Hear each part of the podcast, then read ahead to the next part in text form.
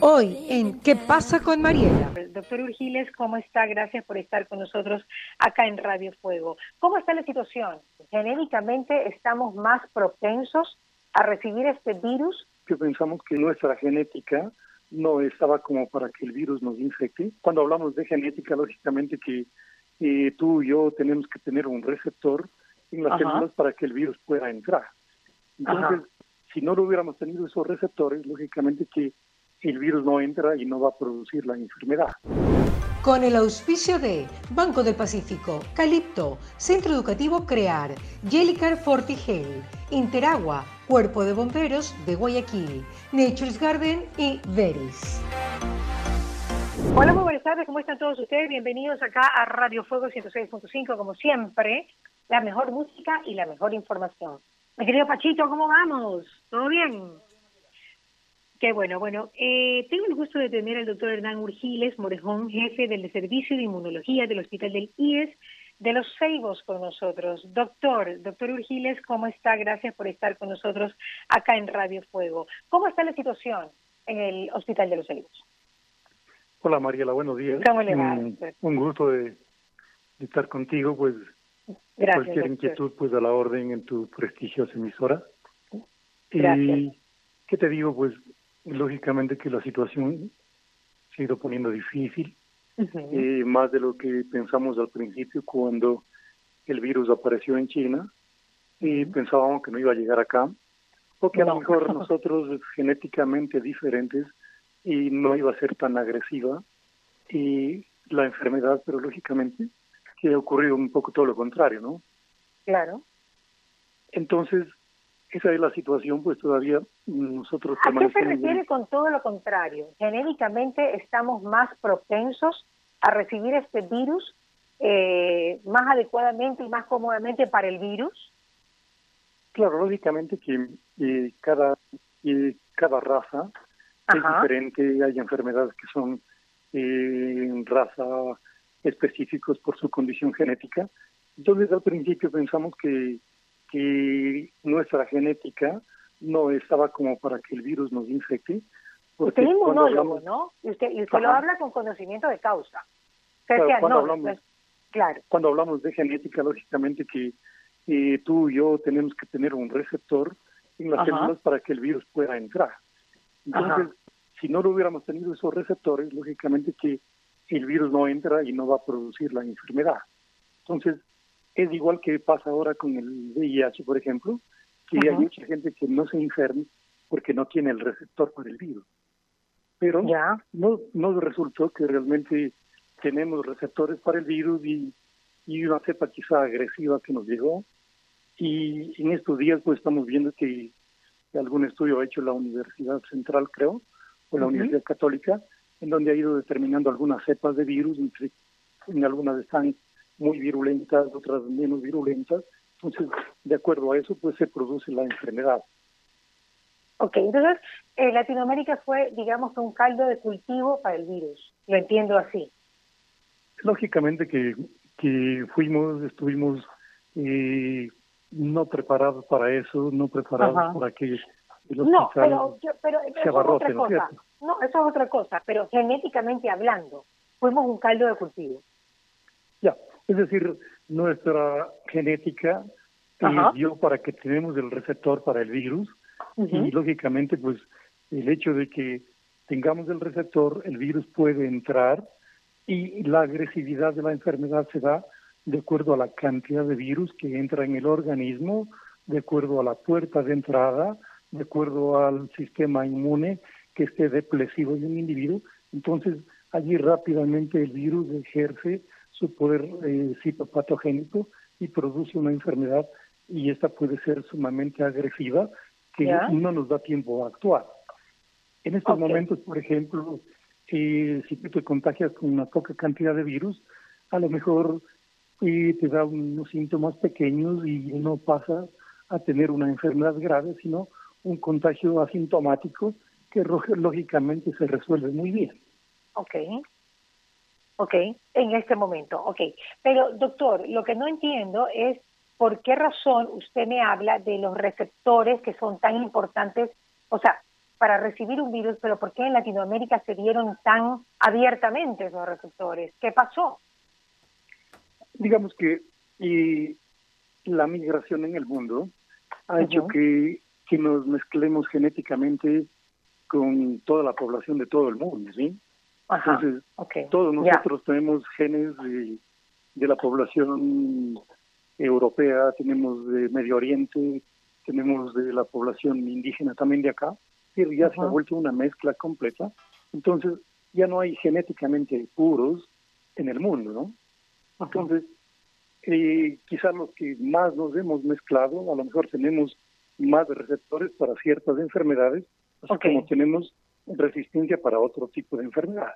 Entonces, la migración ha hecho, pues, que, como digo, que nosotros tengamos genes de diferentes etnias, que casi en el mundo ya va quedando muy poquitos y segregación genética, ¿no? Sí, todos estamos mezclados. Esa, ese, ese, es más o menos el mensaje.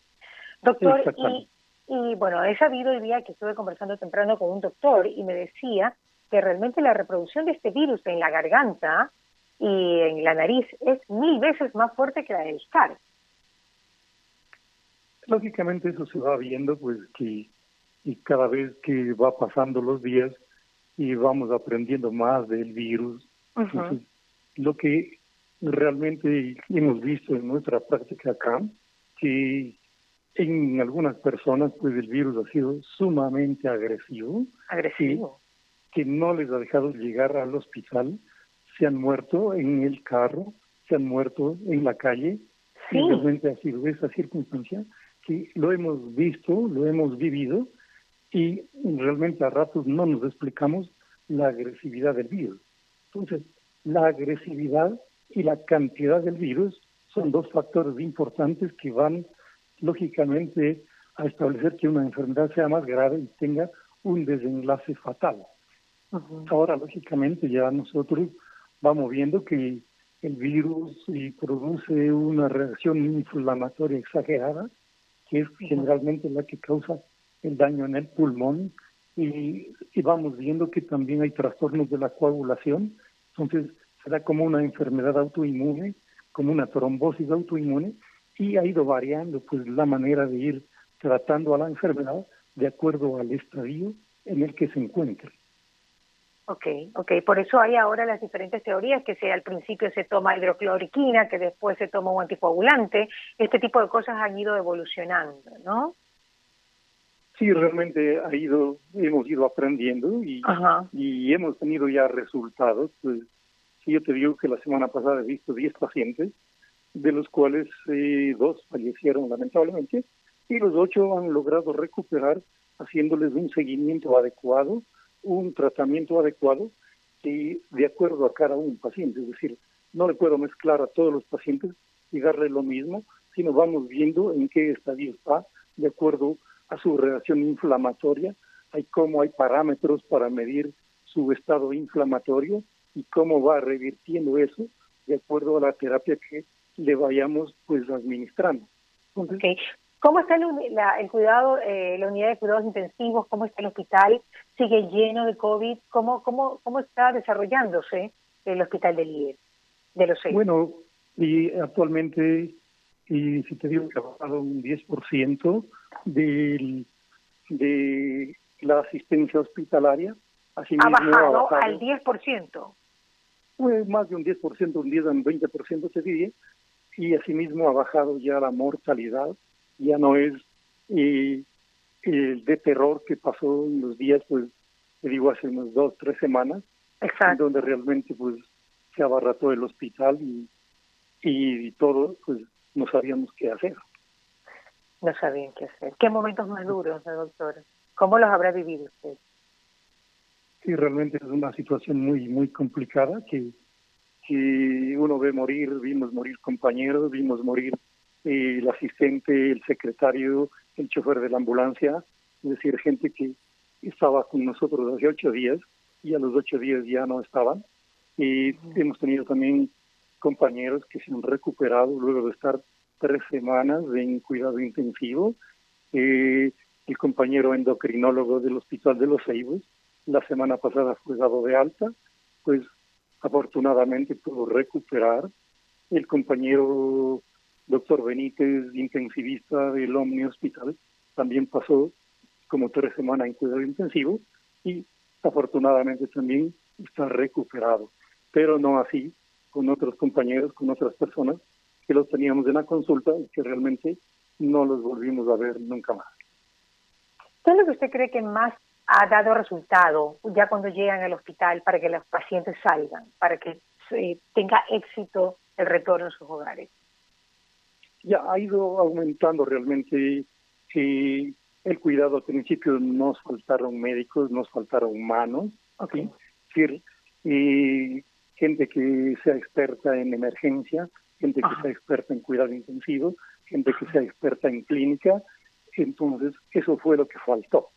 Después ya con el advenimiento de más personal, pues se ha ido, como decirte, apersonalizándose más con cada uno de los enfermos y tener ya un cuidado adecuado y hacerles un seguimiento, hacerle una evolución adecuada, pero con eh, el talento humano necesario, con los aditamentos necesarios, con los medicamentos necesarios, con las pruebas necesarias. Es decir, todo eso ha ido sumando para que la cuestión vaya mejorando. ¿sí? De lo contrario, pues lógicamente siguiéramos en la circunstancia de antes, en donde nos cogió de sorpresa. Claro que sí, doctor. Usted que es inmunólogo, eh, ¿tiene la teoría de que las personas que se enferman de COVID ya son inmunes al COVID? ¿O todavía no se sabe o, o es una teoría en discusión? Ya, estamos en eso justamente, en que eh, todavía no tenemos una medida de la cantidad de anticuerpos que produce una persona que haya enfermado. Este rato lo único que estamos midiendo es decir que si es positivo o negativo. Entonces, en Estados Unidos ya están trabajando para determinar la cantidad de anticuerpos que tiene y cuánto dura esos anticuerpos. Es decir, si yo le determino los anticuerpos ahora y veo que tiene una cantidad de 2.000 unidades, y después de seis meses o de un año tiene las 2.000 unidades, pues digo que va a tener una inmunidad permanente, ¿no es cierto? O una inmunidad relativa si es que desaparece. Entonces todavía no se puede medir, están realizando las pruebas, los ensayos para determinar la cantidad de anticuerpos que tiene una persona después de haber enfermado.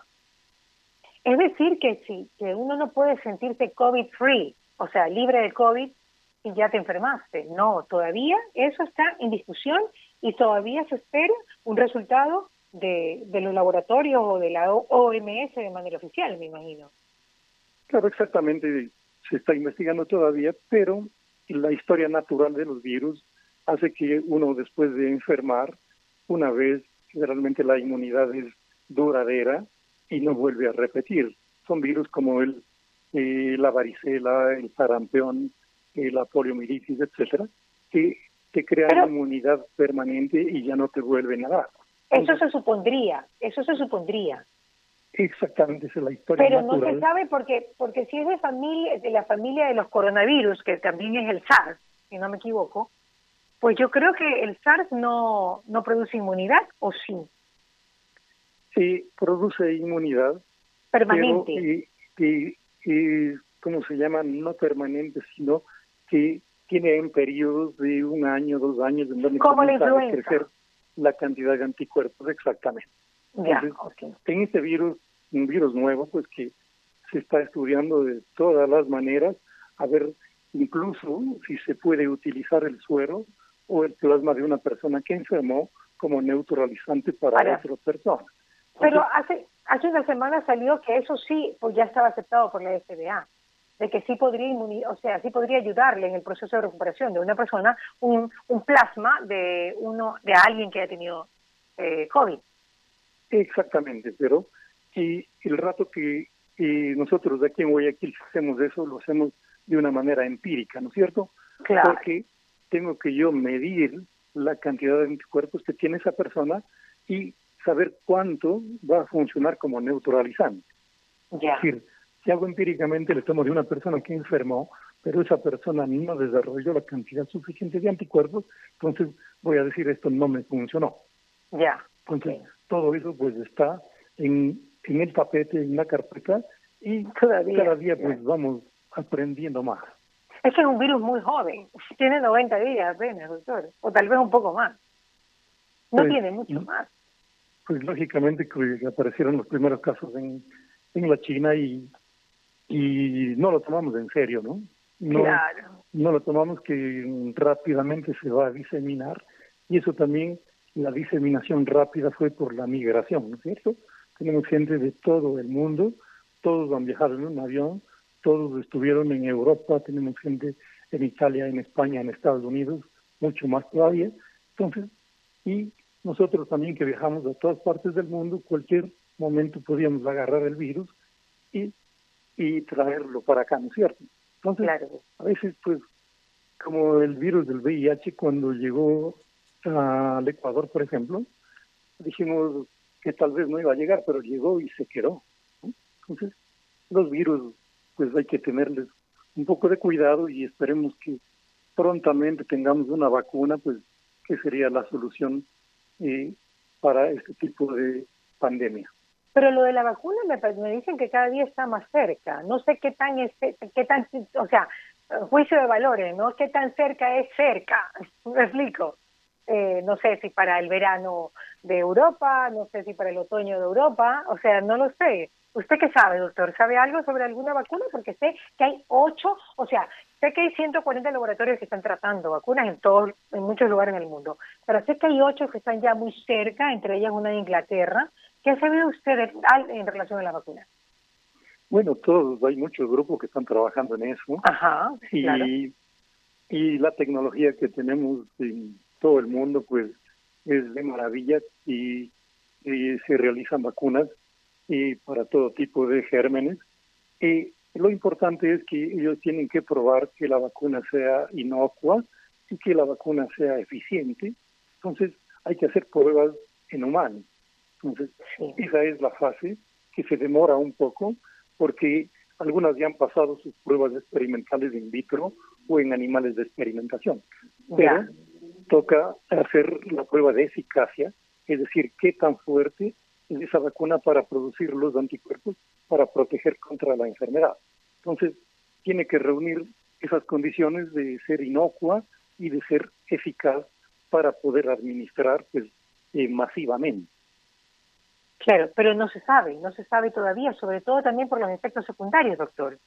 Porque de repente puedes, o sea, todo, todo tiene efectos secundarios, hasta el agua bendita, todo. Entonces, hay muchos, eh, y de hecho, pues es, famoso, son famosos los, los remedios o las pastillas que, que son por una cosa y luego resultan ser para la otra. ¿Cuánto tiempo se toma este doble ciego? Que supuestamente dura mucho tiempo. Pero ahorita estamos todos, o sea, los laboratorios y los que están experimentando están a contratiempo en relación a producir y que el doble ciego se realice eficazmente. ¿Cuánto, cuánto tiempo usted les da a usted que, que está en el, en el mundo de la inmunología y que es su especialidad? Sí, algunos grupos hablan de unos cuatro meses porque han comenzado ya desde el principio que apareció la pandemia y han estado trabajando en eso y todos los grupos van trabajando en el mismo en el mismo camino. Ahora ya no hay el secretismo que había antes de que yo voy a hacer una vacuna, pero no te digo a vos cómo voy a hacer, sí. Entonces, ahora ya no. Pues, ahora están trabajando en conjunto, claro. Exactamente, ya se hace en conjunto y, y cuando salga la primera, pues lógicamente la segunda que salga va a querer ser mejor que la primera, entonces todo eso va haciendo pues que eso vaya a ser más eficiente y todos esperamos que en términos de unos tres meses pues ya lo tengamos en el mercado. Y ya estemos del otro lado, Dios mediante. Sí. Dios mediante. esa bueno, va a ser la solución realmente de, de la pandemia. Claro. Doctor, eh, perdóneme, pero usted si tuviera que dar una opinión en relación de cuánto tiempo más debería durar el aislamiento eh, absoluto, no el, no el distanciamiento social que empezaría el 4 de mayo, ¿cuánto tiempo daría usted que es inmunólogo? A ver, y realmente, ¿qué nosotros ganamos con el aislamiento? Ajá. Es decir, que, que menos gente se infecte, que haya menos focos de grandes cantidades de virus, ¿cierto? Si tú vas al hospital del Guasmo, pues vamos a decir aquí hay eh, hay muchísimos virus en el hospital, ¿no es cierto? Entonces claro. me voy a contagiar a lo mejor más rápido. Pero si nosotros distanciamos a las personas es justamente para que no coja mucha cantidad de virus o a lo mejor se infecte con un poquito de virus y pase asintomático. La idea es que se cumpla el 80 eh, 15-5. El 80% que coja el virus y tenga una infección asintomática, es decir, que no le produzca ningún síntoma, y el otro 15% que tenga síntomas leves y el 5% puede tener enfermedad grave. Entonces, como digo, la idea, pues Guayaquil no se ha dado un aislamiento que se hubiera requerido, por lo tanto vamos a necesitar de unas dos o tres semanas más, porque no vale aventurarnos muy rápidamente solamente por circunstancias que a la final todos perdemos, todos estamos en eso, pero eh, lo más importante para nosotros es la vida, ¿no es cierto? Claro que sí. En Guayaquil ahora averiguamos y yo creo que no hay ninguna persona que no tenga un conocido o un familiar que haya muerto de este virus. ¿Y eso qué significa en porcentajes para usted? ¿Que ya hay casi un 80% de personas que se han contagiado? Y no tenemos esos datos.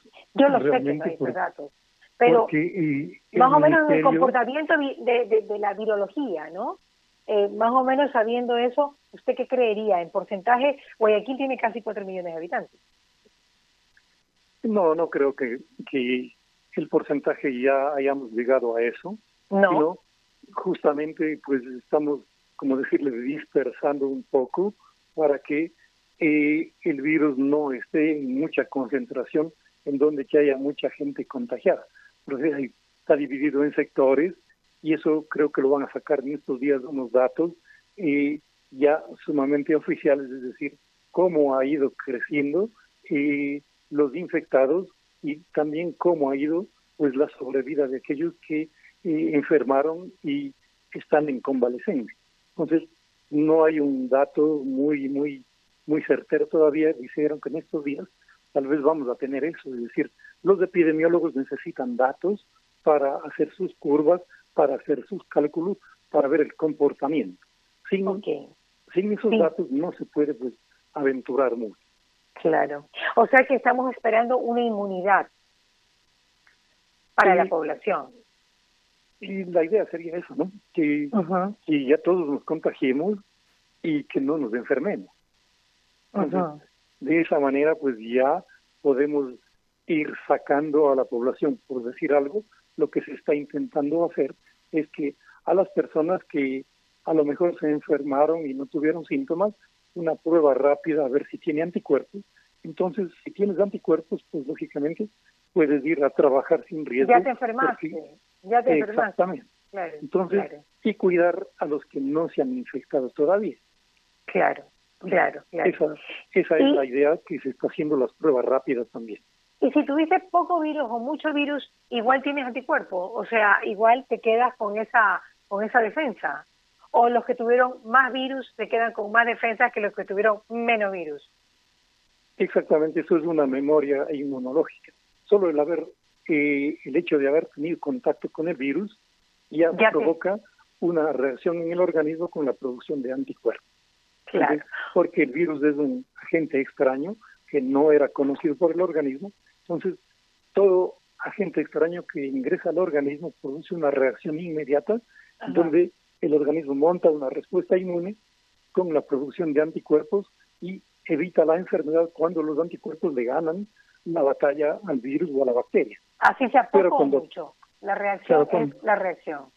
Exactamente. Cuando ocurre lo contrario, en cambio, el virus es más que el sistema inmune, lógicamente que se va a producir el efecto citopatogénico y la enfermedad, por supuesto. Muy bien, interesantísimo, doctor. Pero bueno, vamos a ver, ¿usted se enfermó, doctor? Justamente hoy me hice la prueba, una prueba rápida y está negativa. Entonces, usted nunca yo quería que salga positivo. Eso es como lotería. No, pues Exactamente. Entonces, falta un poco ir eh, educando también para qué se hace estas pruebas rápidas. La gente se pone contenta diciendo, me salió negativo. Entonces, lo ideal es que te salga positivo. Claro. Con eso que ya te, tuviste contacto con el virus y, listo, ¿no? Sabe que mi hija no está acá, ella no pudo alcanzar a regresar y pues ella me decía, mami, yo creo que tuve el virus en febrero. Eh, entonces, ¿por qué? Pues tuve fiebre, tuve una gripe fuerte y tal. Y yo le dije, te felicito. o sea, yo también te felicito porque todo salió bien. No, o sea, no hubo drama grande, sino pasar, ella tiene 23 años, ¿no? solamente tendría que ese tipo de gente hacerse pruebas para ver si tiene anticuerpos y pues en ese en ese momento saber si el virus estuvo o no. Exactamente, entonces es como digo, pues enseñar un poco a la gente pues que la determinación de anticuerpos sirve para ver si tuvimos contacto con el virus o no tuvimos contacto. Ahora, entonces, ah, sí, doctor, lo escucho. El rato que, como digo, yo me hice la prueba, yo dije, estoy seguro de que me había contagiado, porque he estado en contacto con mucha gente que estaba con el virus, pero me sale la prueba negativa, como digo, y lo ideal era que me salga positiva. ¿Cómo se cuidó, doctor? ¿Quiere decir que usted no tiene los receptores pues, por el COVID? Puede ser, ¿no? Puede ser que pase eso con, con, mucha gente, como, como ocurre con el VIH, un momento en donde ya no se hace pruebas de VIH, sino se hace pruebas a ver si tienes del receptor o no tienes del receptor. Ah, mire. Claro, porque mucha gente... No lo diga muy alto porque comienza un... Mejor que piensen que así se van a contagiar. no, sí. O sea, lo, real es eso porque alguna vez y, que nosotros hemos visto pues que hay mucha gente que ha convivido por un año, dos años con una persona infectada de VIH y no se ha contagiado. Increíble, ¿no? Sí, entonces es justamente él no tiene los receptores para el virus de VIH y por ende no se contagió. Es la primera vez que yo escucho eso de los receptores. Voy a investigarlo aún más porque me parece muy interesante el tema de los receptores. Qué bueno estar hablando con un inmunólogo como usted para que nos pueda nos pueda contar este tipo de cosas que realmente son nuevas dentro de todo lo que estamos viviendo y el mundo de la virología, ¿no? ¿No es cierto? Pues sí, realmente hay cosas muy, muy importantes que uno tiene que tener en mente. Eh, el rato que hay una enfermedad, que hay un brote, que hay una situación difícil y realmente pues eh, que se debe pedir el consenso pues eh, de gente experta para para no cometer errores en el sentido de cómo manejar situaciones hay gente pues que ha pasado muchas circunstancias, hay científicos de importancia en el país, entonces que su voz siempre es válida también. Claro, así es.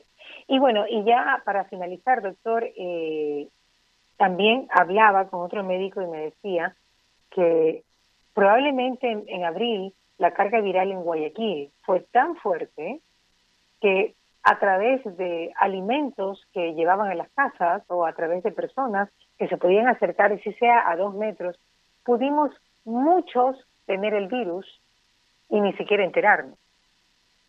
A mí, personalmente, este médico me dijo, yo estoy casi segura que tú, capaz que tuviste el virus. ¿En base a qué? No lo sé, pero esa es una buena, pues, digamos que es una buena, es un buen razonamiento pues realmente eh, eh, el virus es una partícula que cuando una persona expulsa, dice puede tener un alcance de 2, 3 metros, pero el virus, ¿qué es lo que pasa? Que tiene un peso molecular eh, por gravedad y por su peso que cae al piso y sufre una desecación y se muere porque no tiene una célula donde sobrevivir. Entonces, a veces decimos que y para qué fumigamos una calle, es cierto que estamos malgastando recursos en el sentido de que el virus cayó al piso, la desecación lo mató. Entonces, no necesitamos, a lo mejor, como digo, gastar recursos fumigando porque el virus murió.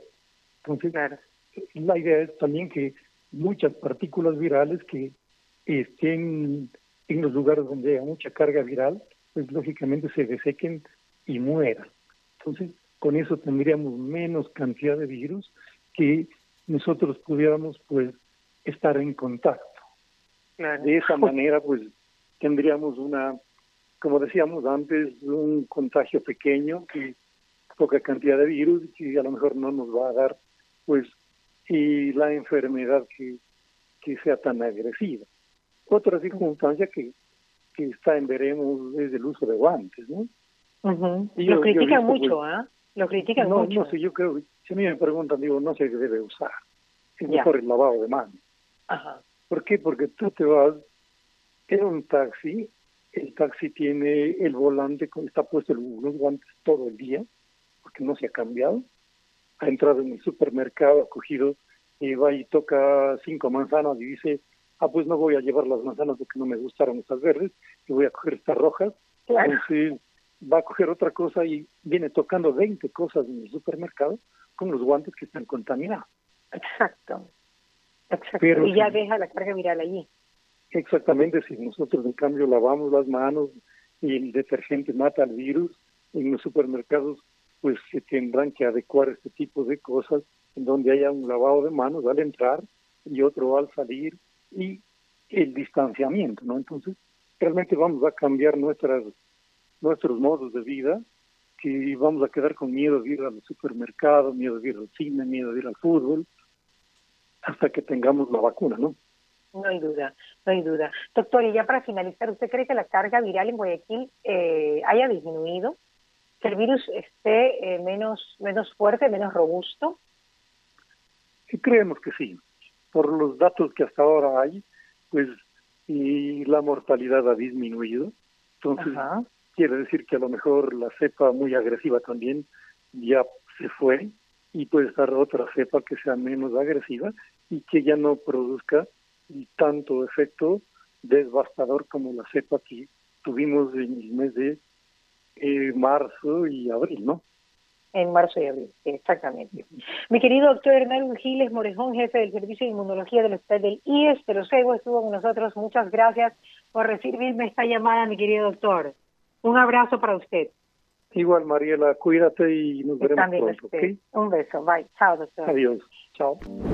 ¿Qué pasa con Mariela? Fue presentado gracias al auspicio de Banco del Pacífico, Calipto, Centro Educativo Crear, Jellicar Fortigel, Interagua, Cuerpo de Bomberos de Guayaquil, Nature's Garden y Beris. Escucha la entrevista completa en Fuego 106.5 de 12 a 12 de la tarde y en nuestro canal digital www.marielatv.com.